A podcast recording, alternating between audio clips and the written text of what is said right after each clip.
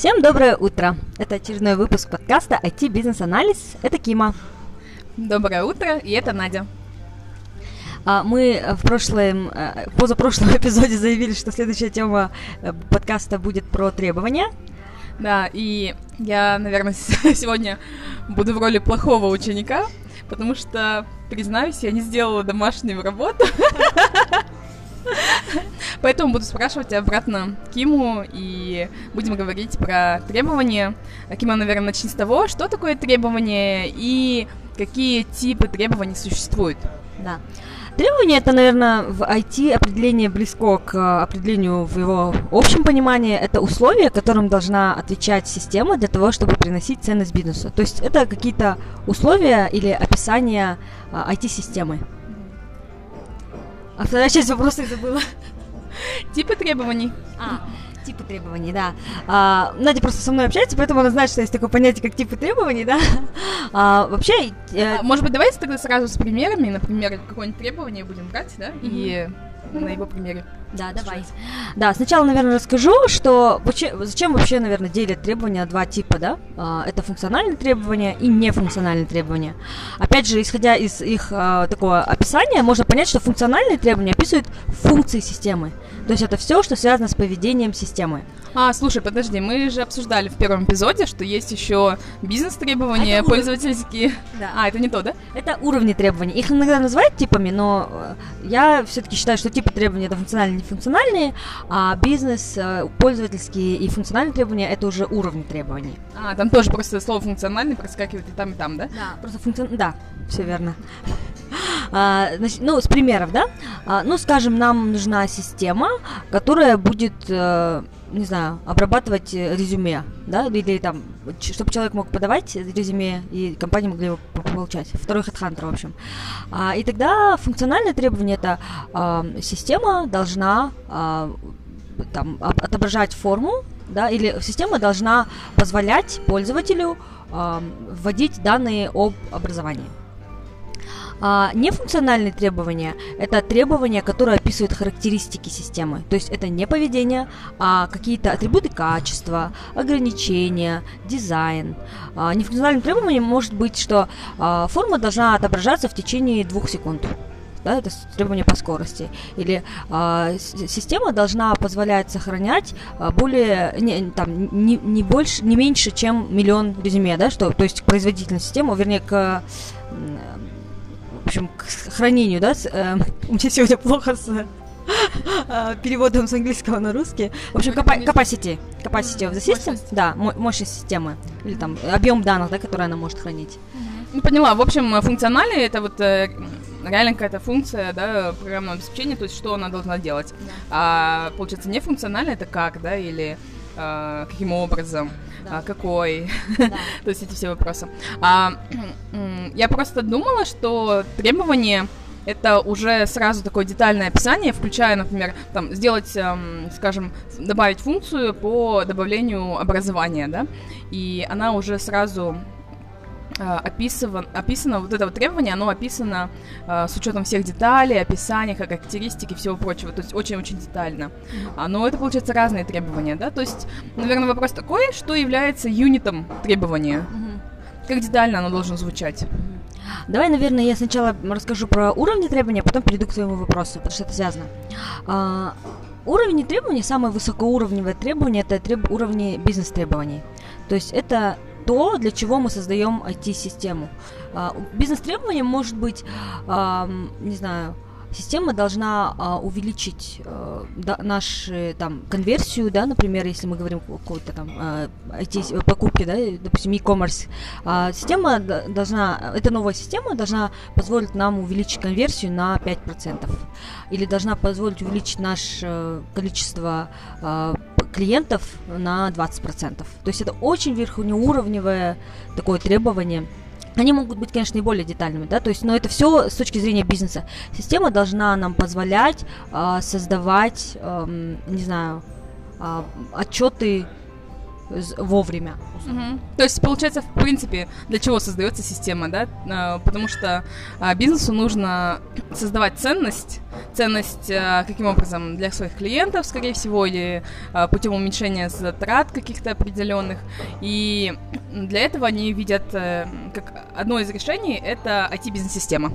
Да. И э, поэтому они создают ее с какой-то вот целью. Да. И вот эта цель, она как раз и драйвит вами. Да, абсолютно верно. И бизнес-требование, оно как раз-таки позволяет держать в уме и всегда возвращаться к нашей начальной цели, почему мы вообще создали, да, эту систему. Говорю сразу, что мои примеры, они, э, возможно, опять же, да, однобокие, потому что все зависит от проекта, все зависит от системы, которую мы создаем, все зависит от потребностей. Но в таком в общем понимании, наверное, это вот такого уровня большие требования. Но мне кажется, это оно везде применимо. Например, даже если ты какую-то внутреннюю программу создаешь, да, вот, не знаю, скажем, внутри компании своей э, программа по э, ведению отпусков, там, или таймшита, или еще чего-то. То есть э, там у тебя уже просто твой клиент, да, э, и задача, она уже отталкивается, вот, ну, от юзера, да, наверное. А, то есть э, клиент уже просто другой. Не бизнес какой-то, а это вот, не знаю, пользователи. Да, да. Абсолютно верно. А следующий уровень требований это пользовательские требования. И они описывают э, то, э, как пользователь будет э, использовать нашу систему, да. То есть, например, пользовательские требования или вот в Бобок, да, их называют stakeholder requirements, Wiggers их называют user requirements, пользовательские требования. Они уже более детализированы, чем бизнес-требования. Например, если мы вернемся к нашему примеру с резюме, а, пользователь должен иметь возможность загружать резюме на сайт. Пользователь должен иметь возможность прикрепить к резюме э, сопроводительное письмо. То есть все функции, которые пользователь должен иметь возможность сделать системой. И самый низкий уровень в части описания это функциональные требования. То есть они непосредственно описывают э, функции системы. Как я говорил, да, система должна позволять э, сохранять резюме, система должна позволять э, заполнять какие-то разделы и так далее. Знаешь, я вот сейчас вытащила э, распечатку из Бабока, и здесь э, третьим шагом, идё- ну вот третьим уровнем идут solution requirements. То есть это что? Ну, Да. а, Бобок делит их на функциональные и нефункциональные требования как раз-таки, да? То есть э, я все-таки отношу к иерархии требований именно функции какие-то, функциональные требования. И уже таким более подтипом уже не функциональные требования. Ну, там на самом деле разная разбивка. Вот у Вигерса, насколько я помню, он как раз-таки нефункциональный отдельным прям блоком идет. А иерархия требований описывает именно в части бизнес э, пользовательских. Да, про Transition Requirements я вообще предлагаю не говорить, потому что мы ими не особо пользуемся, по крайней мере, не во всех этих системах. А, вот. Что еще хотела добавить про уровни требований? Они могут быть разной детализации, с раз, разных, не знаю, вот как ты говорила, да, твой изначальный вопрос, ты, что ты думала, что прям конкретно функции системы описываются и так далее. Я со временем немножко изменила свой взгляд на то, как нужно описывать требования. И, а, может быть, да, ну как бы это мое только да, видение. Но я все-таки считаю, что мы, как бизнес-аналитики, должны давать только бизнес-контекст, бизнес-понимание, бизнес-кейсы, а не описывать слишком детально. Что по нажатию на кнопку система должна сохранять форму. По э, нажатию на кнопку э, удалить система должна удалять форму. Потому что мне кажется, разработчики достаточно умные люди, чтобы понять, да, что им нужно делать. То есть, какие возникают проблемы, когда мы начинаем слишком детально описывать требования? Разработчик начинает говорить, вот ты не написала вот это в требованиях, я этого не сделал. То есть начинается перекладывание, по сути, такой ответственности, что аналитик не написал, я не сделаю. Да? А когда ты даешь, э, по сути, ты даешь свое доверие разработчику, что он и так достаточно умен, он тебе дает свою ответственность. То есть э, это на всех уровнях, да, как мы с тобой говорили в Agile. Например, я скажу, что как мы описываем требования, да, пользователь должен иметь эм, возможность заполнять раздел образования. А, там, если не- иногда необходима детальность, я согласна. А, допустим, что перечень университетов должен соответствовать э, топ-100 университетов мира, да, например. Это, это действительно нужно описать, потому что разработчик сам не может додуматься, да. Но то, что а, по нажатию на поле должен отображаться список университетов, мне кажется, это излишнее описать, такой деталь, такая детализация. Мгм. То есть, то есть ты, получается, описываешь требования бизнес и а, стейкхолдеры, да? То есть э, пользовательские требования. А уже функциональные он сам для себя определяет. А, Я, наверное, все-таки скажу, что мы описываем функциональные требования в acceptance criteria user story. То есть мы описываем в формате user story. Это способ описания требований в Agile. А, Он звучит следующим образом. У него есть э, определенная структура. Как пользователь я хочу э, что-то, что-то для того, чтобы. То есть, например, как пользователь, э, как кандидат э, для, да, как соискатель работы, я хочу иметь возможность отправить резюме, чтобы э, там компании имели возможность знать обо мне как о кандидате, да. И вот это вот уровень пользовательских требований. А потом в acceptance критерии я уже могу прописывать функциональные требования.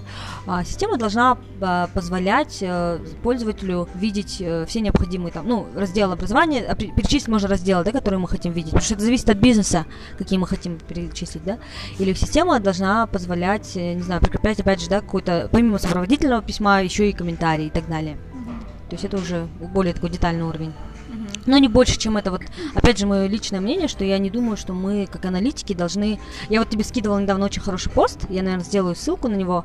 А, тоже один из а, таких архи- э, delivery менеджеров, архитекторов, а, он, по-моему, украинский, ам, человек, э, ну, как бы человек на, на Украине работает. А, Он говорил о том, что, наверное, хуже всего, когда а, аналитик себя считает царем, царем требований и начинает прям супер детально все описывать, и потом вот он становится, просто приводит к тому, что он становится ботлнеком в процессе. Он становится таким узким горлышком, без которого, если его пока не опишет, ничего не пойдет дальше. Да, да, ну это, мне кажется, основа делегирования, да, правильного. Ты, если э, будешь сильно детально описывать, то разработчики, у них тоже будет очень такое, как бы, узкое туннельное видение вообще своих задач, и они привыкнут только, вот, получается, очень мелкие задачи какие-то выполнять, и, э, возможно, какие-то большие могут упустить. Да. А, дальше, наверное, расскажу про цикл да, работы с требованиями. Вот разобрались, что такое требования, более-менее понятно, и что с ними делать. Давай я, наверное, повторю. Ага, давай. насколько я запомнила. Получается, три уровня требований. Самый верхний уровень — это бизнес-требования, и они звучат в любой форме, да, то есть э, бизнесу нужно, например, увеличить прибыль на столько-то там, или уменьшить свои затраты, или увеличить клиентскую базу, или еще что-то сделать, да? Да, то есть система должна позволять, все-таки я всегда за то, да, что, в чем по сути система, да? Система должна позволять бизнесу и прям дальше описываем ценность. А, хорошо. А, следующий уровень, получается, это stakeholder, да, или пользовательские требования.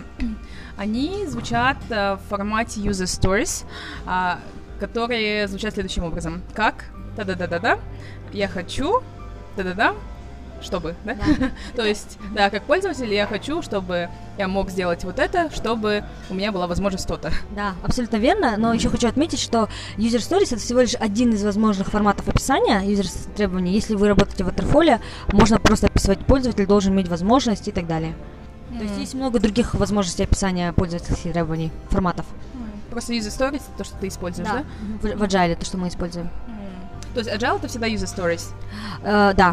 Ну, то есть, если мы описываем ценность для бизнеса, то это User Stories. Хорошо. И следующий уровень это функциональные обязанности. То есть э, они могут быть и нефункциональными, да? Эм, получается, и функциональные функциональные это значит, э, что э, либо функциональные это которые добавляют какую-то определенную функцию э, к программному обеспечению, а нефункциональные они описывают э, как и каким должно быть, э, должна быть эта функция. Молодец, Надюшка. Спасибо. You made up for your uh, non-doing homework. You're too kind. Окей. А, да, теперь расскажу про работу требований. На в таком очень крупном плане это делится на две а, части. Это requirements engineering и requirements management. То есть разработка требований и управление требованиями. А, я извиняюсь, что мы переходим на английский язык, потому что всю основу э, там, книги я читаю на английском языке, поэтому очень сложно иногда сразу переводить. А, э, эм, разработка требований, она в свою очередь делится еще на четыре основных этапа. Но это очень, даже вот без теории это все очень логично. Тебе сначала нужно извлечь требования, то есть собрать требования, да, потом тебе нужно их проанализировать, то есть понять, что ты собрал, сделать, does it make sense, да, сделать вообще выводы какие-то. Потом тебе нужно их записать куда-то, задокументировать, как красиво, да, в любом формате, там, не знаю, формате в формате какого-то большого документа, а, приложить туда диаграмму, это все, да, вот задокументировал, и потом тебе нужно провалидировать, то есть убедиться все то, что ты собрал, что ты понял и собрал это вот как записал это корректно, верно. Здесь валидация, да, не верификация? Да, да, да. Здесь валидация. Я всегда путаю эти два понятия.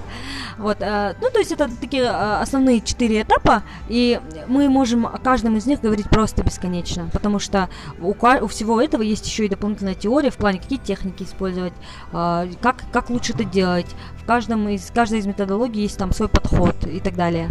Но вот на верхнем уровне это вот такие основные шаги. Понятно. Ну, мне кажется, мы в каждый отдельно погружаться будем. Э, отдельный эпизод будет на каждый этап. Да, абсолютно верно. То есть, я думаю, что требования это такая одна из самых больших, не единственная, но все-таки такая большая область работы для бизнес-аналитика. И э, вот эти вот четыре повторяющиеся этапа, они довольно часто будут вам встречаться, и, а потом уже будет идти там такой процесс управления требованиями. Тоже интересные а управление требованиями из каких этапов состоит? Да. А в управлении треб требований нет каких-то выделенных этапов, потому что это уже просто работа такая с текущими требованиями, да, но она состоит из, например, управления изменениями и требованиями, то есть когда ты что-то записал, особенно в водопадной модели, а тут прилетает какое-то изменение, например. Ну и в Agile тоже есть какой-то процесс работы с изменениями требованиями. Это трассировка требований. Трассировка требований может использоваться как а, ну, инструмент анализа, но еще и управлять, инструмент управления требованиями. То есть, что это? Да, это как раз-таки мы вот проговорили уровни требований, да? Мы должны уметь э, соотнести требования на более низком уровне с требованиями на более высоком уровне. То есть, например, если у тебя на таком как-то пользовательском уровне или на бизнес требований нету, например, мой функциональное требование может сказать, я хочу иметь возможность а, сделать, не знаю, розового слона, да? А в бизнес-требовании у тебя написано возможность увеличить прибыль за счет создания системы для, не знаю, создания страховок и так далее. Ну, то есть это именно, потому что мы чем больше идем в детали, тем э, больше мы можем потерять фокус. Это и в жизни бывает, да, правда? Ты себе поставил а, цель поступить в университет Гарвард, а в итоге ты, когда разбил это, ну, требуешь, что так, мне надо собрать референсы, мне надо собрать рекомендации от друзей, мне нужно посмотреть формы, а потом ты, когда еще погрузился в детали, начал смотреть формы, вдруг увидел, что есть не Гарвард, а есть, там, не знаю, Казгу, и начал смотреть Казгу, то есть ты можешь потерять фокус. Поэтому тебе нужно убедиться, что твои низкоуровневые требования, они могут трассироваться или uh, to be traced. Да, со со соотноситься. Да, соотноситься с требованиями более, более высокого уровня. Вот, еще есть, ну вот управление требований это приоритизация требований, то есть постоянно убеждаться, что вы э, делаете только треб те требования в первую очередь, которые действительно важны для бизнеса. Вот, а потом ну, вот это, по-моему, основные такие э, вещи. То есть все, что, ну, если говорить в таком, в отрыве от теории, да, управление требованиями, это все, что позволит держать ваши требования э, в качественными, э, в, там, up-to-date, да, приоритизированными, не выходить за изначальные там какие-то оговоренные вещи. Если вы ходите, то это значит, значит нужно прорабатывать заново скоп. То есть здесь даже вопрос, вот когда мы говорим о управлении скопом требований, да, об управлении изменением требований, здесь даже не столько вопрос того, что вот мы договорились с заказчиком, заказчиком и больше делать не будем, да, и ни шагу назад. А вопрос в том, что если вы а, обнаруживаете требования на каком-то узком уровне, то нужно вернуться на шаг назад, Потому что если вы не вернетесь на шаг назад, не факт, что это вы сделаете правильно. Не факт, что вы принесете ценность бизнесу. Потому что нужно вернуться на уровень бизнес-требований, проанализировать, пользовательские требования, и потом уже перейти на более детальный уровень. Это все часть планирования, да? А, это все часть работы э, это все часть работы уже с требованиями, а планирование идет до. То есть, что входит в планирование? Я планирование сегодня даже не, за, не затрагивал, да? А, это называется подготовка вообще к работе, да? Ты, а, есть такой requirements э, management план, то есть план того, как ты будешь управлять требованиями. А, не знаю, план вообще взаимодействия с стейкхолдерами, план работы с требованиями, план, даже выбор того, а как ты будешь документировать требования, а в каких, какие, какие там тулы ты будешь использовать, да? Ты будешь использовать, э, что ты будешь использовать для диаграмм, как часто ты будешь коммуницировать с стейкхолдерами. То есть это все отдельное preparatory phase, то есть э, подготовка да, вообще к проекту, можно сказать. А здесь я уже рассказываю, когда вот такая работа идет, э, уже непосредственно работа на проекте. А, то есть а, а то есть сначала идет планирование, потом вот требования, да, и потом требования уже как-то переводятся в задачи, да, то есть определяется список задач, чтобы э, как удовлетворить вот эти вот требования. Mm-hmm. То есть э, требования, э, определение задач это и есть часть требований, потому что когда ты задокументировал требования, это и есть, по сути, то, что нам нужно сделать для того, чтобы построить эти систему. Mm, хорошо, поняла. Слушай, а еще, наверное, последний вопрос будет такой, что каких системах это делается, да, или вы просто это там в Excel документируете? А, и есть ли специальные, да, какие-то программы, может быть, доступные для людей? Ну, мы, наверное, все-таки всегда используем какие-то корпоративные системы. То есть я на своем опыте больше чаще всего сталкивалась с Jira, Atlassian Jira. Это для там такой мощный тул для работы вообще с требованиями там юзер старями, с добавление user stories и так далее, и других тоже типов задач. А, это для непосредственно user stories, а также Atlassian э, Confluence а, разработал систему, там хорошая интеграция между Confluence и Jira. Confluence это больше как уже эм, knowledge base, то есть э, хранилище знаний вашего проекта. Там мы будем описывать там, видение проекта, какой-то глоссарий, какие-то диаграммки могут лежать. И просто с Jira делать туда ссылки. А, существуют еще другие, ну, то есть э, SharePoint мы когда-то работали, да, то есть тоже такой тул. Я не знаю, насколько он действительно сейчас применяется. А, есть еще, мы делали когда-то, писали документацию и просто ам, использовали систему, которая позволяла коммитать изменения. Я даже не помню, как она уже сейчас на- называется. Просто, по сути, э, система, которая позволяет клэши между... Раз... Вот, допустим, ты будешь писать требования в один документ, в Word мы пишу, пишем, да? И я буду вторую часть э, этого документа писать. Как Google Doc. Как, да, да, абсолютно, как Google Doc. А, поэтому, да, в основном, в основном я с Jira работала на своем опыте. Есть еще, вот мы использовали для своих личных целей, а, как он назывался, вот эм, с канбан доской. А, Trello. Да. Trello тоже, наверное, используется для э, описания задач. Там тоже я видела, что description, все такие, в принципе, эти поля есть, и оно бесплатное.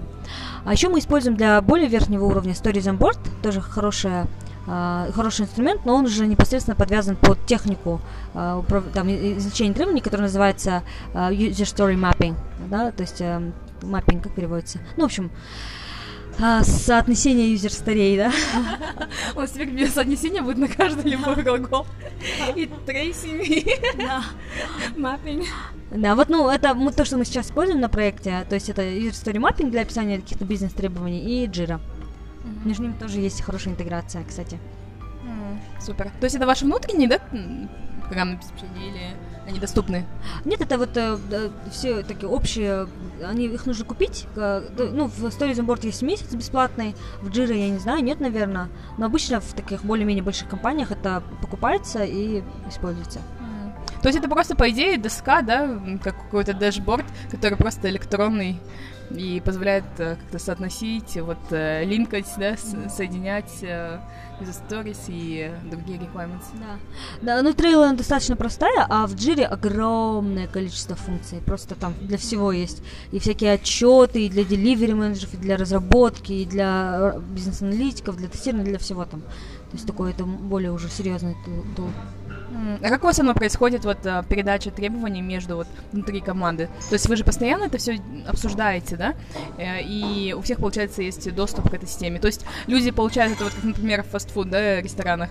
Там кассир принял, в системе отразилось, и повара видят, да, это у себя, что им нужно вот сделать бургеры сейчас. А у вас эм, они вперед ждут вот в этой системе, или когда ты им с ними сядешь, обсудишь? Они сразу видят. То есть они могут... э, это вот как у бургеры видят сразу повара. Разработчики тоже видят сразу наши требования. То есть они могут уже сразу начать работать, да, над ними, не обсуждая э, с тобой. Ну, а для этого у нас про- прорисовываются вот эти как раз процессы перед началом проекта. То есть мы договорились, что есть э, тек- текущий спринт, да, если задача в текущем спринте, ее надо делать. Если задача лежит в следующем спринте, то ее не надо делать. Это вот в agile такая, такой метод. А в, в водопадной модели вообще там, пока я не допишу документы, и там, то есть есть всегда триггер для начала работы разработчика. Там в водопадной модели это, возможно, будет подписание клиента, да, и триггер все вы можете, там, я вам передаю начало. А в agile это вот начало спринта и окончание спринта. Понятно, хорошо. Ясно. Ладно, спасибо большое, Кима. Я думаю, получился достаточно такой наполненный эпизод. Да, надеюсь, не запутала никого.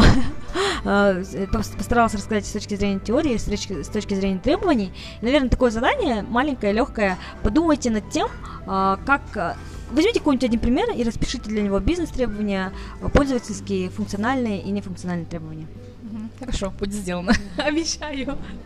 Выложите это в Инстаграм и отметьте наш, э, э, наши ники. Это э, собачка Кима, нижний пробел, ел через Y.